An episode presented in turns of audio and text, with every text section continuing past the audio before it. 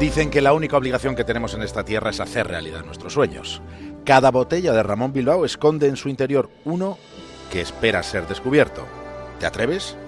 Ramón Bilbao, el viaje comienza aquí.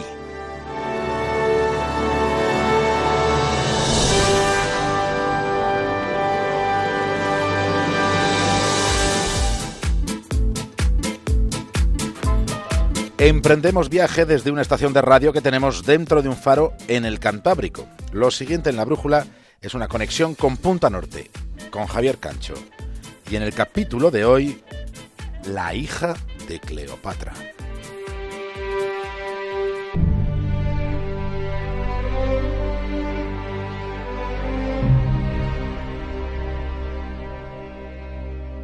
Cleopatra fue una mujer que leyó dentro de la biblioteca de Alejandría y vivió en un palacio de oro donde engendró cuatro hijos. Uno lo tuvo con Julio César y tres con Marco Antonio. En el año 30 a.C., Marco Antonio y Cleopatra terminaron suicidándose después de haber sido derrotados por Octavio, quien más tarde terminaría siendo emperador de Roma, el emperador llamado César. Aquella batalla transcurrió en aguas griegas frente a la costa de Epiro. Allí fue donde Octavio logró una victoria decisiva. Octavio, el hijo adoptivo de Julio César. Estamos acordándonos de aquel tiempo crucial en el que Roma dejó de ser una república, y fue por Julio César, una de las figuras más célebres de la antigüedad, aquel que resultara asesinado en los idus de marzo. Su sucesor sería su hijo adoptivo Octavio Augusto, que fue quien ordenó dar muerte al hijo mayor de Cleopatra, al que la reina de Egipto había tenido precisamente con el propio Julio César. Octavio ordenó matar a un hijo de su padre adoptivo, mientras que los tres hijos que Cleopatra tuvo con Marco Antonio fueron conducidos a Roma y desfilaron ante la plebe como un trofeo. Los tres lo hicieron con pesadas cadenas de oro. Más tarde aquellos tres niños serían puestos a cargo de la hermana mayor de Octavio Augusto, dándose la circunstancia de que la hermana mayor de Octavio Augusto estuvo casada con Marco Antonio. Es decir, que esa mujer se hizo cargo de los tres hijos que su anterior marido había tenido con la reina de Alejandría, con Cleopatra.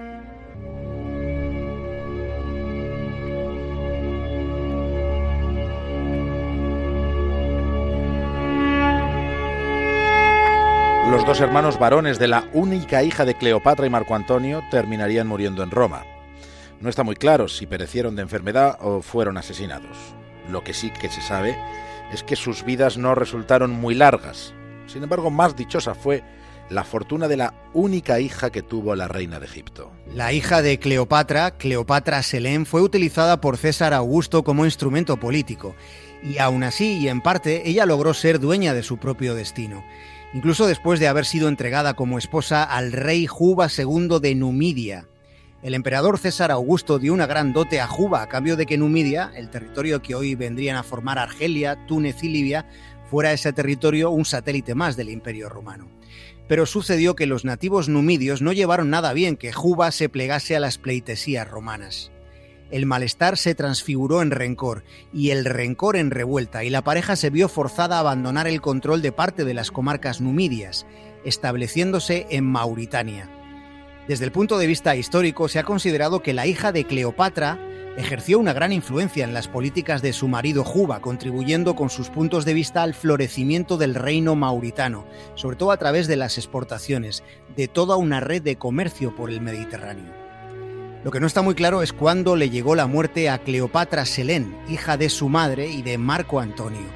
La última moneda acuñada con su nombre data del 17 después de Cristo. Aunque la mejor pista sobre el fallecimiento de la hija de Cleopatra es un epigrama, es un poema breve atribuido al griego Crinágoras de Mitilene.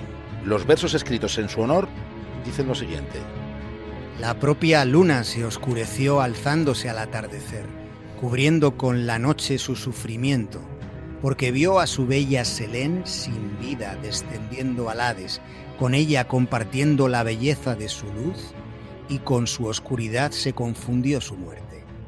El poema describe un eclipse lunar que debió ocurrir en aquel tiempo. Los eclipses lunares entonces eran verdaderos acontecimientos. La gran pantalla de aquella época era el mismísimo firmamento. Sabiendo cuándo fue el eclipse, podría aproximarse la fecha de la muerte de Cleopatra Selén. Según los especialistas, la hija de Cleopatra murió en el año octavo después de Cristo.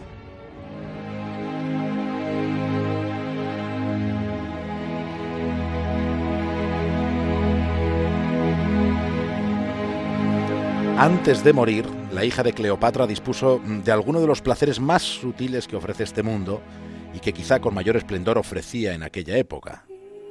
Se bañó en una de las piscinas termales más fabulosas del planeta.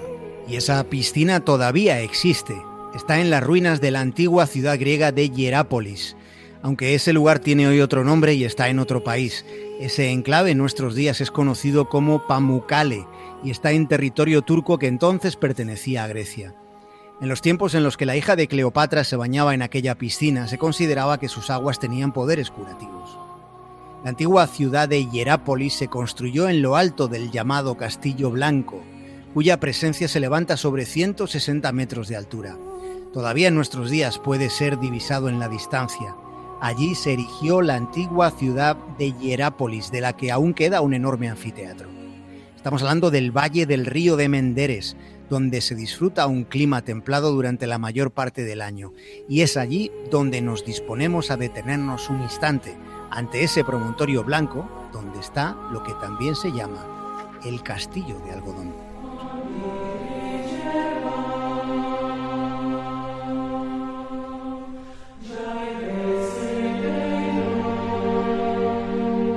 La naturaleza es la única responsable arquitectónica del castillo de algodón, que es una virguería geológica. Procede de fuentes naturales de agua con grandes cantidades de calcio y bicarbonatos que con el paso del tiempo van solidificándose, cubriendo las laderas con un manto blanco. Cuando se está ante uno de esos castillos naturales, inmediatamente se comprueba que el nombre no es ninguna exageración. Se dice que ese es un lugar en el mundo, un rincón sorprendente. La montaña de Pamukkale está en su totalidad cubierta de una sustancia blanca que a lo lejos puede dar la impresión de ser nieve, pero nieve no es. Son pintorescas cascadas y piscinas de caliza y travertino que forman una sucesión de balcones naturales. Piensen en que, en que fue precisamente el travertino el material que se usó en gran parte de los monumentos de la antigua Roma. Todavía hoy, en ese promontorio donde estuvo Hierápolis, cuando llega la hora del crepúsculo, la roca, el carbonato de calcio, se tiñe como de rosa, potenciando más todavía ese aspecto de castillo de algodón.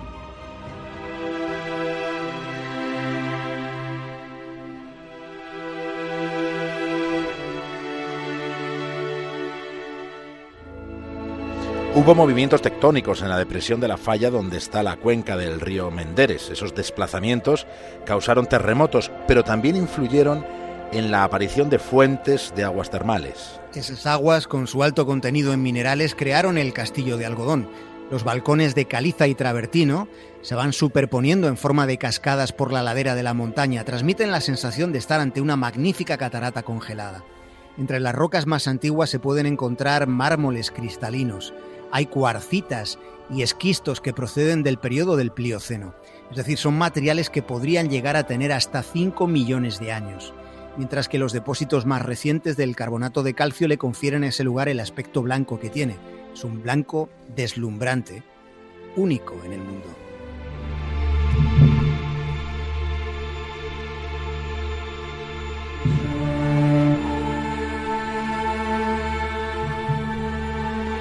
Hoy estamos hablando de un lugar fascinante con unas fuentes que ya eran muy conocidas en la antigüedad. Ya fueron descritas por Vitruvio, aquel que fuera el gran arquitecto de Roma. Aunque no fue hasta 1988 cuando las ruinas de Hierápolis, cuando Pamukkale fue declarado Patrimonio de la Humanidad. Hasta entonces ese fabuloso rincón del mundo había estado degradándose. En lo alto de la colina se construyeron hoteles que, que destruyeron parte de los restos de la ciudad helenística. Son tantas las veces que se cometen sacrilegios culturales en nombre de la ignorancia que ya ni sorprende. Pero sucedió que las aguas termales del castillo de algodón fueron utilizadas para rellenar las piscinas de aquellos hoteles, mientras que desde esas feas construcciones del siglo XX se vertían aguas residuales sobre la caliza y el travertino, sobre un lugar de la Tierra contemplado por millones de años de evolución.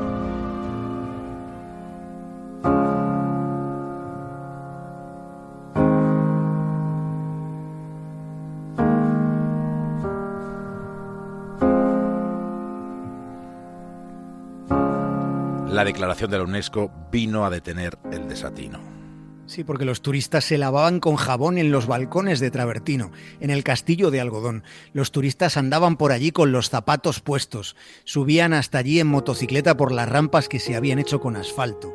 Todos los que participaron de aquel disparate turístico no se percataron de que contemplar la belleza es una forma de respetarla. La declaración de patrimonio de la humanidad supuso que los hoteles fueran demolidos, que las rampas para las motos fueran cubiertas con pozas artificiales. Y ahora, ahora los turistas para pisar aquellos suelos blancos han de quitarse los zapatos. Los que permitieron y auspiciaron la barbaridad cometida en la antigua, en la antigua Hierápolis, en el castillo de algodón, habrían merecido entrar para no salir jamás en la que en su tiempo fue llamada la cueva de Plutón.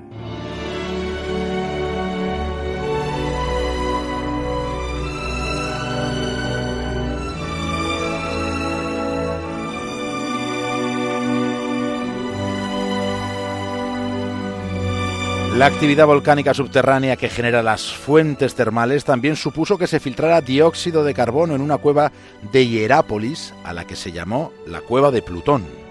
Se le puso ese nombre porque los que allí entraban terminaban muriendo por algo que había en el agua, por algo que había en el aire. Se sospechaba con buen criterio que lo que había era gas y se pensaba que era Plutón, el dios de los infiernos, quien lo almacenaba en aquella cueva de la que hoy hemos querido acordarnos. Anyway, I can try anything. It's the same circle leading to nowhere. And I'm tired now. Anyway, I've lost my face, my dignity, my look. Everything is gone. And I'm tired now. Don't be scared. I found a good job and I go to work every day on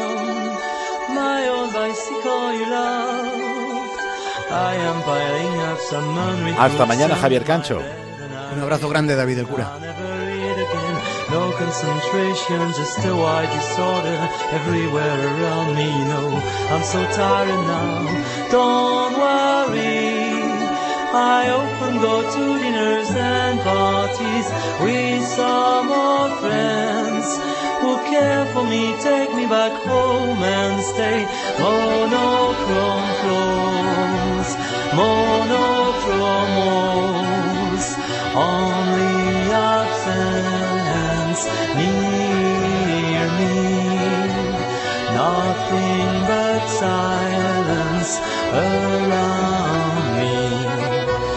monochrome flat, monochrome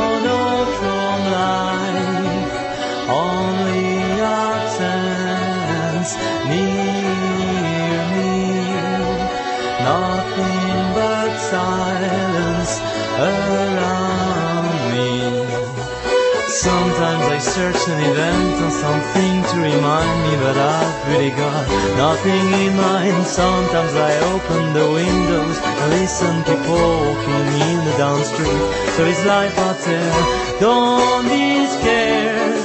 I found a good job and I go to work every day on my old bicycle you loved.